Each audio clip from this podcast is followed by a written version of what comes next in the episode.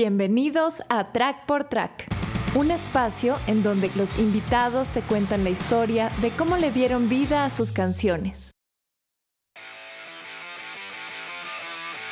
The Warning es una banda de rock de Monterrey, Nuevo León, México, que inició en el año 2013 en los próximos minutos, The Warning nos presenta su último EP, Mayday, el cual fue grabado durante tres meses en New Jersey y estuvo a cargo del reconocido productor David Bennett. Nosotros empezamos desde muy chiquitas, eh, crecimos en un ambiente muy musical, los padres les gusta mucho la música y nosotros empezamos a hacer covers de nuestras canciones favoritas y los subíamos a YouTube. Uno de esos covers, que fue nuestro cover de Enter Sandman, se viralizó. Y eso nos abrió muchas puertas y así empezamos nuestra carrera como músicos. Y, pero después de eso empezamos a hacer nuestra propia música. Y ahí fue donde realmente nos súper enamoramos de nuestro trabajo. Porque yo creo que componer y crear y hacer nuestra música es lo que más nos gusta hacer. Entonces, ahorita estamos, acabamos de sacar nuestro nuevo EP, Mayday, y poder escuchar este material, después de escuchar nuestro material previo, realmente se escucha como mucho crecimiento y una madurez que antes hemos pasado por muchas cosas. Yo creo que con estas cosas con las que hemos pasado hemos crecido mucho como personas y como músicos y siento que con este material nuevo se refleja ese crecimiento que hemos tenido. Bueno, de hecho fue como que un proceso bastante largo porque la creación de este álbum pasó más o menos más durante el 2019. 2019 sí. fue cuando se empezó a formar bien. Entonces sí, tuvimos un buen tiempo con estas canciones y las trabajamos muchísimo. Hubo como unas dos semanas en, diciembre de 2019 donde meramente nos dedicamos a eso, a producir todo, a hacer eh, maquetas de cada una de las canciones y de tratar de visualizar cómo sería el producto final. Y luego no teníamos esperado que esto con nuestra disquera ahorita que se llama Lava, Records, este, fuera a pasar dentro de, este año, pero este, honestamente sentimos que era un... nos complementaba muy bien. El siguiente paso a dar. Y pues, obviamente no vimos que iba a haber una pandemia. Entonces llegó el 2020, nosotros habíamos planeado grabar en febrero, pero se pospuso porque empezamos a entrar en pláticas con nuestra disquera para firmar y después llegó la pandemia. Sí. Entonces no pudimos entrar al estudio y no sabíamos qué hacer con esto. Pero en julio firmamos con nuestra disquera. Y, y ya para agosto, septiembre empezamos a ver productores con quienes queríamos trabajar y nosotros teníamos esta lista de productores que queríamos trabajar. Entonces nuestra disquera se puso a trabajar a contactarlos y nuestro primer, nuestra primera plática con un productor fue, con, David, David y uh, fue una llamada por Zoom, llamada de mucho tiempo. Sí, duró muchísimo, pero honestamente hicimos clic luego, luego había mucha química. Este, sobre todo creativamente, él supo describir lo que para él es importante en la música, que honestamente muy a la compartíamos, sí, compartíamos una misma visión de hacer lo que la canción necesitaba, no necesariamente lo que cada una quisiera por su instrumento o por cosas técnicas, es honestamente lo que llamara la canción. Entonces nos llevamos muy muy bien desde ese entonces y dijimos es que es el, o sea, sí, era la opción más clara para nosotros tomar. Entonces, literalmente un mes después, nos fuimos a trabajar con David a Nueva Jersey por tres meses estuvimos, que fue una semana de producción, dos, con canciones que ya teníamos muy completas, pero como quiera llegó a darle ese toque final y realmente... Sí, de analizarlas todas. y ver los porqués de todo. Y en ese tiempo de pre, o sea, realmente crecimos muchísimo como músicos. Um, fue... Aprendimos a crash course así fuertísimo, fuertísimo. Que e, en, ese entonces no se sentía tan pesado pues viendo hacia atrás digo, fue mucha información. Fue mucha información. Y fue un proceso muy padre. Y ahorita al escuchar nuestro EP, sigo, wow, o sea, estamos muy orgullosas con lo que pudimos hacer.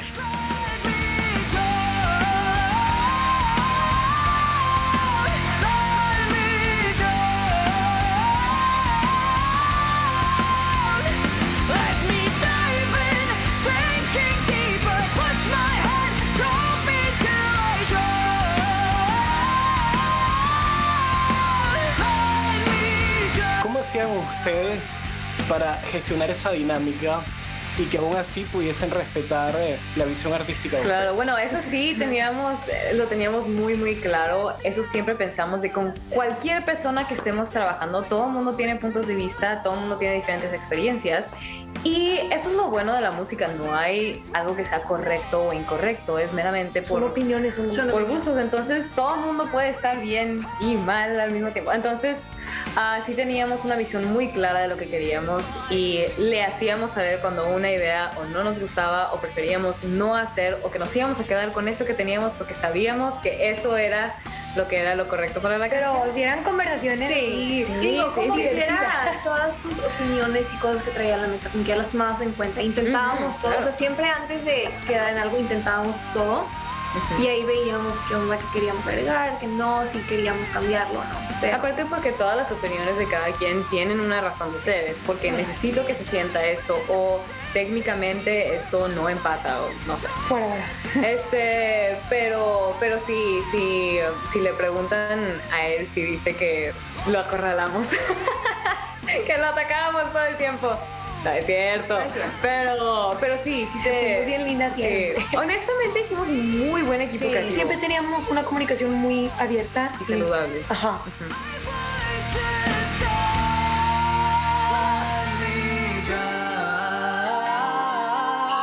Esto es un EP, pero tienen pensado luego editar un álbum, que esto sea como un precedente de un álbum como tal. Bueno, Sí. en Nueva Jersey nos fuimos a grabar 12 canciones, grabamos todo un álbum, pero ahorita como están las cosas en la industria y como hemos visto cómo están jalando las cosas, estábamos en conversaciones con nuestra disquera y decidimos que sacar la primera mitad de este álbum, estas seis canciones, que es el EP de Mayday, sería la mejor opción.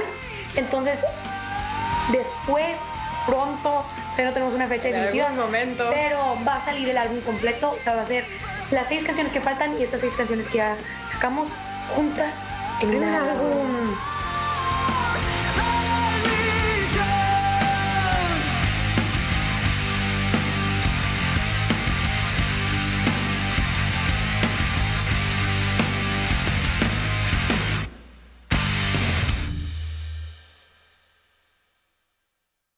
Detrás del concepto de Mayday? Ok, Oh. bueno, es que yo creo que cada álbum definitivamente tiene una conexión dentro de sí mismo en las canciones. De hecho, nuestro trabajo pasado, nuestro segundo álbum, Queen of the Murder Scene, es un álbum conceptual, pero completamente, si es una historia, una novela. En este caso, no es así con, con Mayday y este álbum entero, pero definitivamente tiene... Hay una vibra, hay una, vibra, hay un- una temática, todo viene, o sea, sí amarra. Yo creo que más que nada Mayday y el álbum que se viene son canciones o de nuestro punto de vista, de situaciones que vemos o de nuestros sentimientos, nuestras experiencias.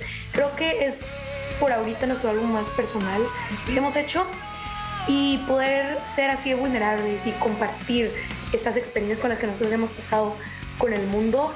Creo que ahorita ese es el concepto.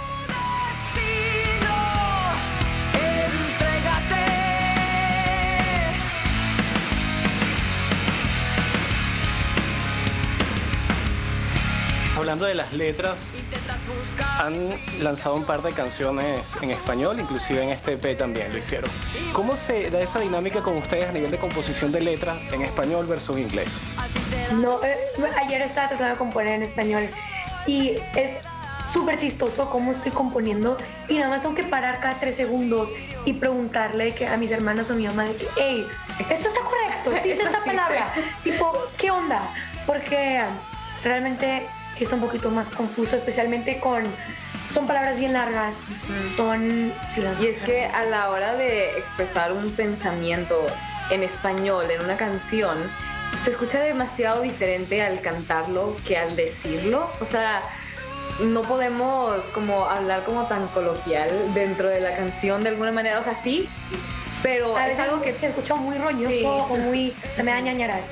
Entonces... no puedes decir ñañaras en una canción. Exacto, A eso es a lo que nos exacto. referimos. Y en Entonces- inglés sea mucho más poder usar cómo hablas en tu día a día, en las canciones. Entonces yo creo que estamos en un proceso en el que le vamos agarrando la onda, pero es algo que nos apasiona mucho. De mis canciones favoritas de la vida son en español, realmente siento que puedes expresarte de una manera impresionante en nuestro idioma. Entonces, más que. Y se siente muy bonito el lograrlo. Desde que, ah, nos gustó es esta un canción que para creamos. nosotras. ¿Qué referente tiene cada una de ustedes de, de cantantes femeninas en español, de rock? ¡Ay, Lucas! Sí, yo creo que todos a tener la misma. Sí, Una Mecano. Es que, wow. Es que qué bonito poder encontrar una manera de tocar este, el alma de otra persona con este vocabulario de una manera tan inteligente. O sea, Sí, no es, es complicado hacerlo entender- bien. Hacer analogías en inglés se me hace muy fácil. Lo puedo hacer todo el tiempo, pero en español le batalla de una manera impresionante.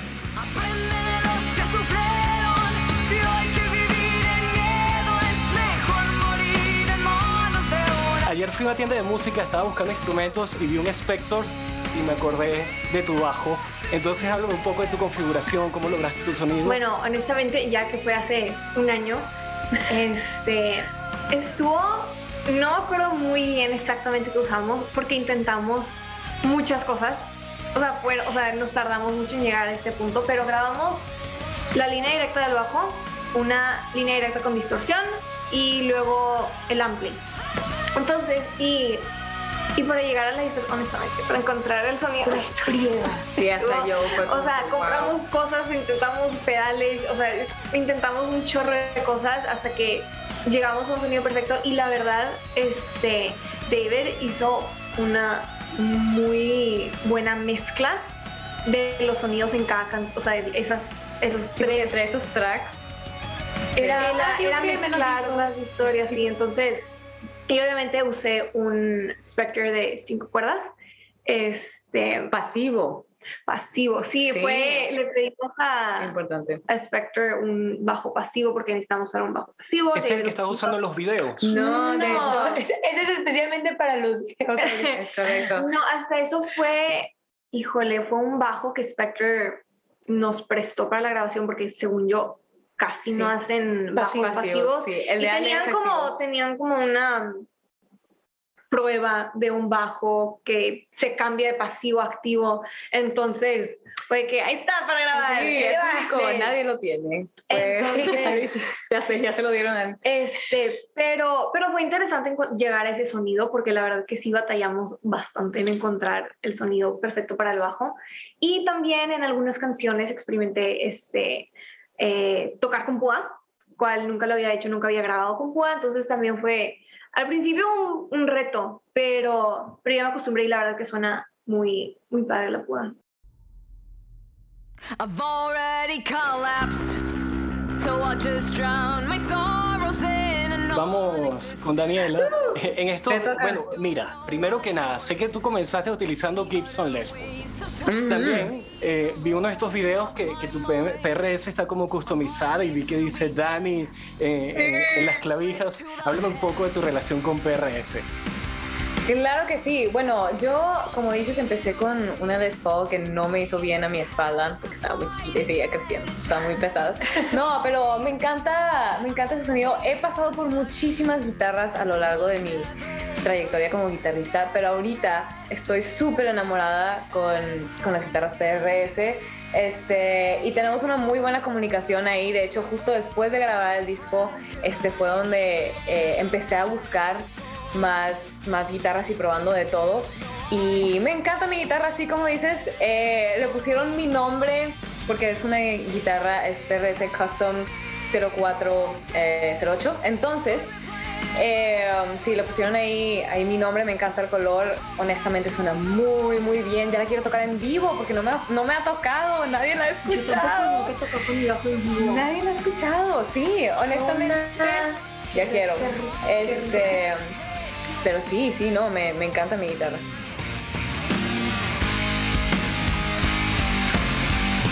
Honestamente, el traquear guitarras fue una experiencia muy diferente para mí en, este, en esta ocasión. Aprendí mucho, sobre todo de, no cómo tocar la guitarra, que sí, pero el, el rol que juega la guitarra dentro de una canción. Honestamente estamos muy concentrados en crear un sonido diferente que empatara para los dos lados de la canción, tipo el lado izquierdo y el lado derecho. Entonces jugamos con una cantidad impresionante de amplificadores de diferentes guitarras para crear esas diferentes texturas y tonos que funcionaran bien juntos y crear esa como pared de guitarras poderosas que le encanta hacer a David. Entonces eso para mí fue de muchísimo, muchísimo aprendizaje que ya sé cómo hacer. De hecho, fun fact de este álbum es que ah, incorporé una guitarra barítono, este, justo para, ¿cómo se dice? Cubrir las frecuencias entre el bajo y la guitarra que no existen, sobre todo porque mi voz está muy en las frecuencias de las guitarras. está como que muy igual y se, se no cancelan, pero sí empiezan a, empiezan a pelearse entre sí. Entonces, para que se escuchara mucho más lleno, también agregamos una guitarra barítono que, ay, hizo toda la diferencia, me encanta. Mayday, mayday. Y, y con relación a las voces, ¿cómo fue a nivel técnico? ¿Qué cosas te llamó la atención? Honestamente, David es un increíble productor para todo, pero a mí en De lo personal, de voces. Wow, y él, él mismo lo dice, él lo sabe, de que no, yo para las voces, ahí estoy. Del mero mero. Este tiene trucos bien chistosos de cómo dejarte respirar, decirte que para que tu cerebro este, siga dando, porque la mayoría, ya la- raro. sí, la mayor parte, bien la mayor parte de, el- el- de un cantante es psicológico. Es, ya sé que está bien cañón eso, pero es verdad. Ah, todo, todo el poder lo tiene tu cerebro. Yo creo que hasta cierto punto en cada instrumento eh, es muy psicológico todo, pero igual como mi instrumento está dentro de mí, es como que muy frágil si me empiezo a sentir ansiosa o si empiezo a estresar, se nota luego, luego en mi voz. Eh, entonces David cuidó mucho, mucho eso para cuando estábamos grabando voces y honestamente también aprendí un chorro, canté como nunca y me encantó, me encantó el poder experimentar con todos los sentimientos que quería darle a cada palabra, con mi tono, con eh, absolutamente todo.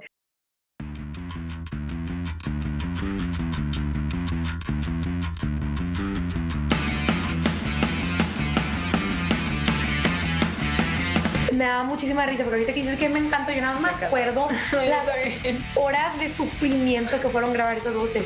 O sea, que ya, no, por Ay, favor. no, sí. llorando. No, o sea, fue un proceso muy largo y muy duro, pero quedó Pero quería hacer más. Sí, diez. honestamente sí me gustó. Y Ale también hizo coros en este álbum. Este Ale, Ajá. No, muy poquito, pero Ah, sí. ok. Pero sí. es el- Mm, Muy pocos. ¿en el EP? ¿Cuál? Ah, dijiste En este. 2, 3. También Martirio. Y Martirio hicimos los Gang. vocals. Es verdad. También tengo una muy Martirio. ¿Tienes una muy en Martirio? Eso. Sí, en el EP sí hay. Ah, buenísimo. Wow, no sabía. ¿Y lo sufriste tanto como tu hermana? Hacer esos coros, Ale. No, pero fue muy rápido. O sea, Ah. no, no me. O sea, fue algo Aunque definitivamente es muy diferente cantar las tres juntas. Ah, que sea de que está muy muy complicado. parejito. Porque sí, sí está complicado. Ay.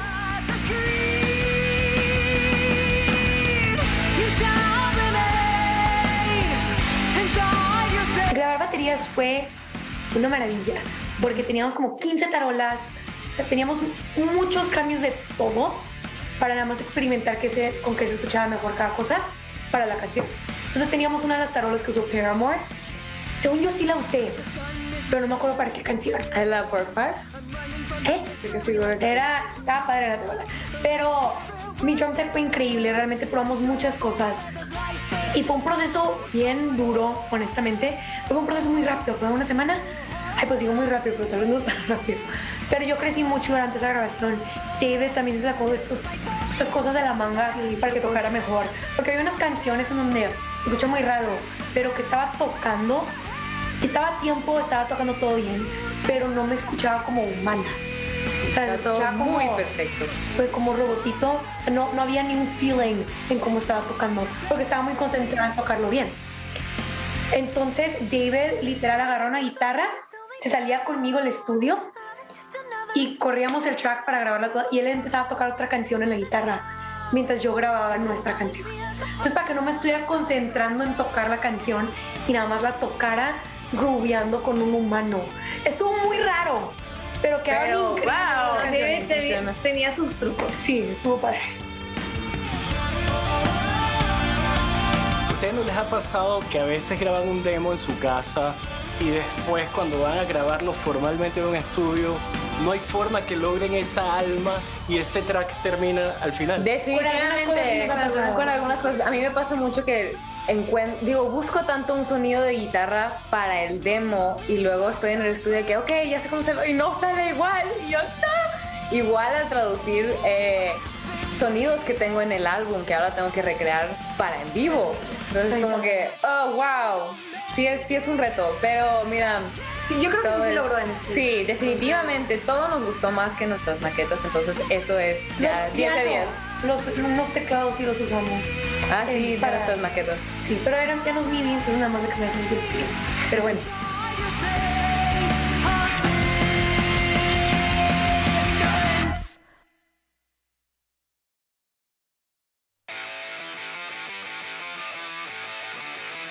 Desde mi punto de vista, creo que el éxito que han tenido ustedes ha sido exponencial, han logrado cosas increíbles. Gracias. ¿Cómo están procesando todo este éxito que están teniendo y cuando se proyectan hacia el futuro, cuál quiere ser el aporte que ustedes quieren dejar en la música? Wow. eh, bueno, en cuanto a cómo estamos recibiendo todo esto, honestamente estamos súper agradecidas con todas las oportunidades que se nos han dado porque esto es algo que nos encanta hacer. Entonces, entre más este, oportunidades recibimos, eh, sentimos que todo nuestro trabajo y todo eso sigue valiendo la pena. También con cada persona que escucha nuestra música, estamos tan agradecidos con cada uno de ellos porque sin ellos también no, No podríamos estar aquí. Estamos muy contentas en general. Sí. Ah, es mucho trabajo y obviamente es muy difícil pesado, trabajar en lo que nosotros hacemos, pero hay unas cosas que pues sacrificas por... Porque cuando te subes a un escenario y escuchas a gente cantar tus canciones, realmente Ah, algo que darías lo que sea para seguir haciendo eso. ¿Y um, qué queremos dejar Ah, con nuestra música? Yo nada más quiero que um, la gente escuche nuestra música y sienta algo. Ujú. Así como a nosotros la música que escuchamos nos hace sentir algo y nos sentimos acompañadas por ciertas situaciones o identificadas, que nosotros podamos darle ese espacio a alguien más, realmente es algo increíble.